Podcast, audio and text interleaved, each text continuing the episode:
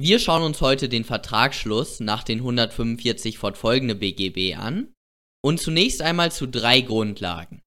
Ein Vertrag kommt durch zwei übereinstimmende Willenserklärungen zustande. Der historische Gesetzgeber sah das als eine solche Selbstverständlichkeit an, dass er es gar nicht mal ins Gesetz geschrieben hat, sondern er spricht immer nur von Antrag und Annahme. Dann eine Willenserklärung kann auch konkludent erklärt werden. Beispiel hier, K fährt in das Parkhaus, die Schranke öffnet sich und K fährt weiter und parkt. Hier wird ein Mietvertrag zwischen dem Parkhausbetreiber und K geschlossen, obwohl der K nicht irgendwie ausdrücklich erklärt, hey, ich möchte hier einen Mietvertrag schließen. Und die dritte und die wahrscheinlich beste Grundlage ist, dass man wirklich am Gesetz bei den 145 fortfolgende arbeiten kann. Da muss man eigentlich nichts Besonderes wissen.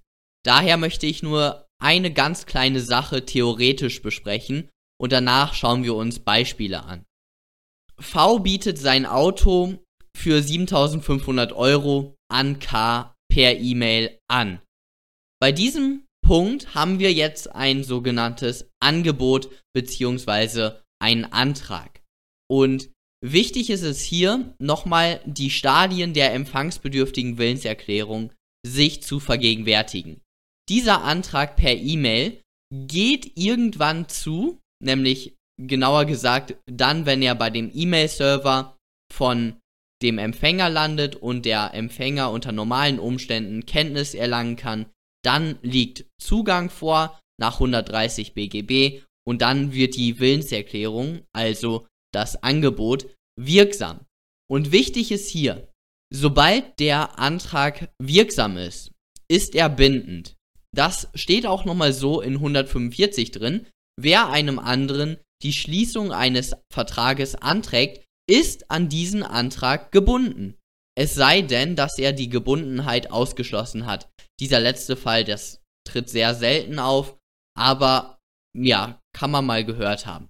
So, also, danach ist das bindend, das Angebot. Es kann insbesondere nicht mehr widerrufen werden nach 130 Absatz 1 Satz 2. Allerdings versteht ihr natürlich auch, dass das Angebot zwar bindend ist, aber es kann nicht für alle Ewigkeit bindend sein. Also wenn der K jetzt nach, keine Ahnung, sagen wir 20 Monaten sagt, ja, das Angebot nehme ich an, dann ist das natürlich nicht mehr rechtzeitig, da ist das Angebot von dem V erloschen. Okay, das war schon die theoretische Grundlage, die ich erklären möchte.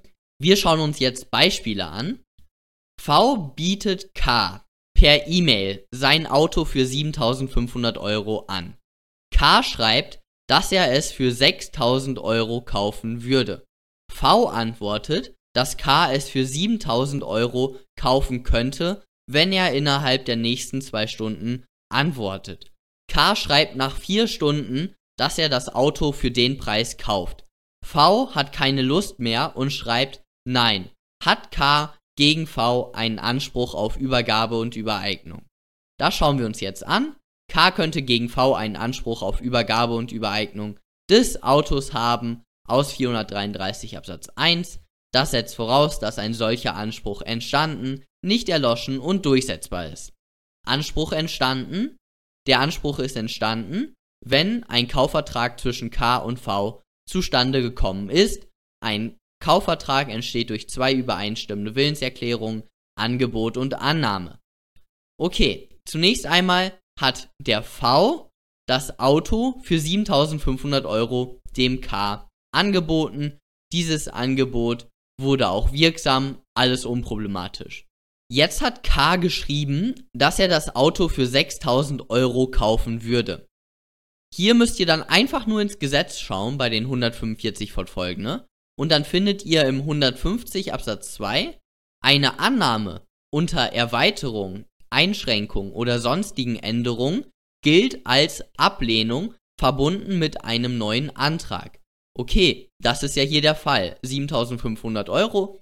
Er hat dieses Angebot ja abgeändert. Dies stellt eine Ablehnung verbunden mit einem neuen Antrag dar Somit ist das Angebot nach 146 Variante 1 erloschen, weil es abgelehnt wurde, wie es in 150 Absatz 2 steht.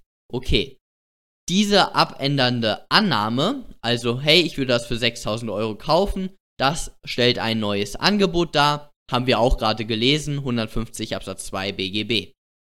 Dieses Angebot wurde allerdings wiederum von V nach 150 Absatz 2 BGB abgelehnt, weil er hat gesagt, nö, für 7000 Euro kannst du das kaufen. Das ist natürlich wieder eine abändernde Annahme und deswegen eine Ablehnung verbunden mit einem neuen Angebot.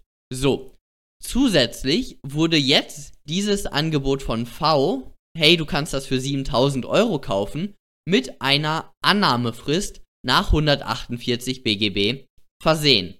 Hat der Antragende für die Annahme des Antrags eine Frist bestimmt, so kann die Annahme nur innerhalb dieser Frist erfolgen. 148 BGB. Okay. Hier hat der K erst nach vier Stunden geantwortet. Das war außerhalb der Annahmefrist. Somit stellt das nach 146 Variante 2 eine Ablehnung dar, weil nicht rechtzeitig angenommen wurde, innerhalb der Frist nach 148.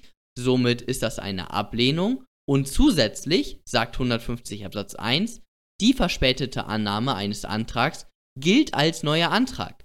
Somit ist dieses, hey, ich kaufe das für 7000 Euro, das ist ein neues Angebot. Okay, nach 150 Absatz 1. Jetzt hat V geschrieben, nein, somit wurde das neue Angebot von K, hey, ich möchte das für 7000 Euro kaufen, wurde von V nicht angenommen, somit liegen keine zwei übereinstimmenden Willenserklärungen vor, somit ist kein Kaufvertrag zustande gekommen und somit ist der Anspruch nicht entstanden. K hat gegen V keinen Anspruch auf Übergabe und Übereignung aus 433 Absatz 1. Schauen wir uns ein weiteres top aktuelles Beispiel an. A, das ist ein Unternehmen, schickt der B, das ist auch ein Unternehmen, um 9.20 Uhr ein Vergleichsangebot in Höhe von 14.000 Euro per E-Mail. Eine halbe Stunde später widerruft A ihr Angebot und macht ein Vergleichsangebot in Höhe von 21.000 Euro. B zahlt einen Tag später 14.000 Euro auf das Konto von A. Okay, ziemlich einfacher Fall, zumindest auf den ersten Blick, aber hier gibt es ein, zwei Tücken, die ihr beachten müsst. A könnte gegen B einen Anspruch auf 21.000 Euro aus einem Vergleich haben. 779 BGB. Das setzt voraus, dass ein Vergleichsvertrag geschlossen wurde. Der entsteht wie alle Verträge durch zwei übereinstimmende Willenserklärungen. Okay, jetzt kommen wir zunächst einmal zum Angebot. Hier hat die A erst ein Angebot über 14.000 Euro gemacht. Allerdings könnte das Angebot nach 146 Variante 2 erloschen sein, wenn das Angebot nicht rechtzeitig angenommen wurde. Und was rechtzeitig ist, das regeln die 147 bis 149 BGB. Hier müssen wir dann in den 147 Absatz 2 BGB schauen. Der einem abwesend gemachte Antrag kann nur bis zu dem Zeitpunkt angenommen werden, in welchem der Antragende den Eingang der Antwort unter regelmäßigen Umständen erwarten darf. Okay. Hier haben wir einen Vergleichsvertrag. Also die haben sich irgendwie vor Gericht gestritten und möchten sich jetzt vergleichen. Zudem geht es hier um viel Geld. Also 21.000 Euro, das ist jetzt ja für ein Unternehmen vielleicht jetzt nicht so viel, aber es sind auch jetzt keine paar hundert Euro, sondern 21.000 Euro. Somit wird man hier wohl zum Ergebnis kommen, und ziemlich eindeutig finde ich, dass unter regelmäßigen Umständen die B hier ein paar Tage Zeit hatte, um das Angebot, ja, einmal um darüber nachzudenken und natürlich dann die Annahme zu übermitteln, wobei diese Frist oder diese Zeit für die Übermittlung dauert bei der E-Mail natürlich, keine Ahnung, 10 Minuten oder so. Also diese Zeit muss man wirklich hier kaum berücksichtigen, sondern eher die Zeit für das Überlegen. Und hier, ja, es ist ein Vergleichsangebot, das ist juristisch sehr, ja, pikant. Außerdem geht es um viel Geld. Somit hatte die B hier wohl ein paar Tage Überlegzeit. Somit ist das Angebot von A über 14.000 Euro nicht nach 146 Variante 2 erloschen. Die Frage hier ist aber, ist das Angebot als empfangsbedürftige Willenserklärung wirksam geworden? Und hier liegt das Problem. Zugang liegt vor und die Frage ist, wurde das nicht widerrufen? Allerdings ist der Widerruf hier später zugegangen als das Angebot und somit kommt ein Widerruf nach 130 Absatz 1 Satz 2 nicht in Betracht. Das schauen wir uns etwas genauer in dem Zugangsvideo noch an. Somit wurde das Angebot wirksam über 14.000 Euro. Zudem hat die A ein Angebot über 21.000 Euro gemacht, okay. Allerdings hat die B hier konkludent das Angebot über 14.000 Euro angenommen nach einem Tag. Das war immer innerhalb der Frist, das war alles in Ordnung. Das haben wir ja schon oben geprüft hier.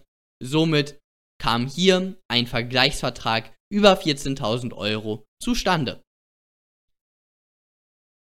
Dann möchte ich noch ganz kurz einmal den 149 BGB lesen. Ist eine dem Antragende verspät zugegangene Annahmeerklärung dergestalt abgesendet worden, dass sie bei regelmäßiger Beförderung ihm rechtzeitig zugegangen sein würde und musste der Antragende dies erkennen, so hat er die Verspätung dem Annehmenden unverzüglich nach dem Empfang der Erklärung anzuzeigen, sofern es nicht schon vorher geschehen ist.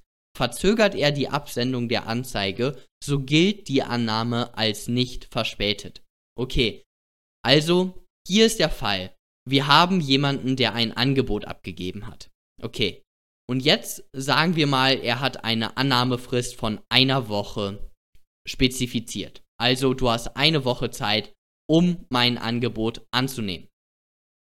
Der Annehmende schreibt jetzt eine Annahme per Brief und schickt die auch rechtzeitig weg, nach einem Tag. Also sechs Tage hat der Brief Zeit anzukommen. Das ist massig Zeit, das reicht normalerweise aus.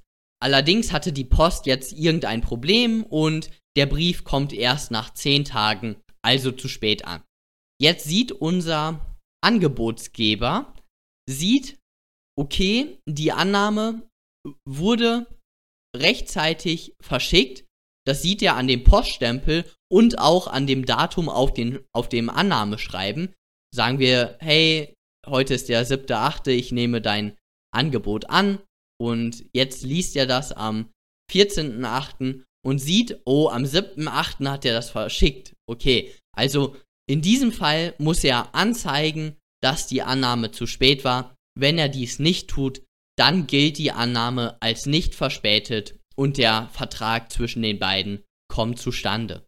Das ist der 149 BGB, der ist aber nicht so relevant. Dann wollte ich nochmal ganz kurz auf die superklausurrelevante Norm, den 151 BGB, zu sprechen kommen.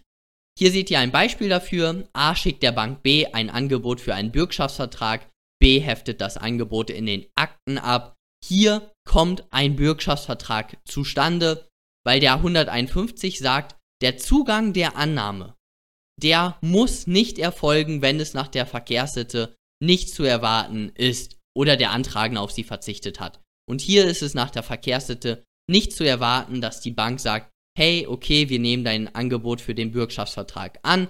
Allerdings ist die Annahme noch erforderlich. Nur der Zugang, auf den wird verzichtet. Okay, das ist der 151 BGB.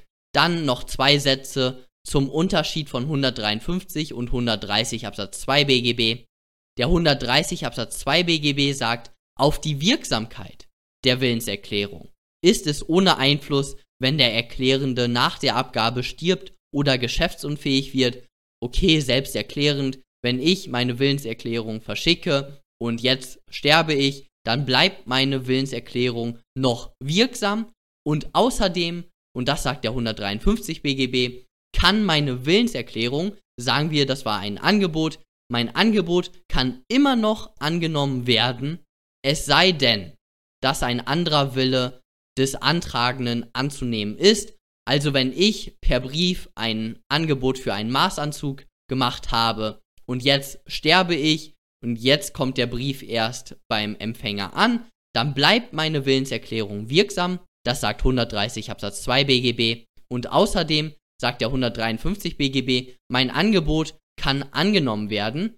Allerdings in diesem Fall haben wir einen Maßanzug. Ein Maßanzug ist natürlich nur für mich äh, ja, gedacht. Deswegen ist hier ein anderer Wille von mir anzunehmen und somit kann mein Angebot doch nicht mehr angenommen werden, weil es der 153 BGB so sagt. Okay. Das war's dann von dem heutigen Video. Fragen, Kommentare könnt ihr gerne unten da lassen. Ihr könnt den Kanal gerne abonnieren und dann sehen wir uns beim nächsten Mal. Bis dann.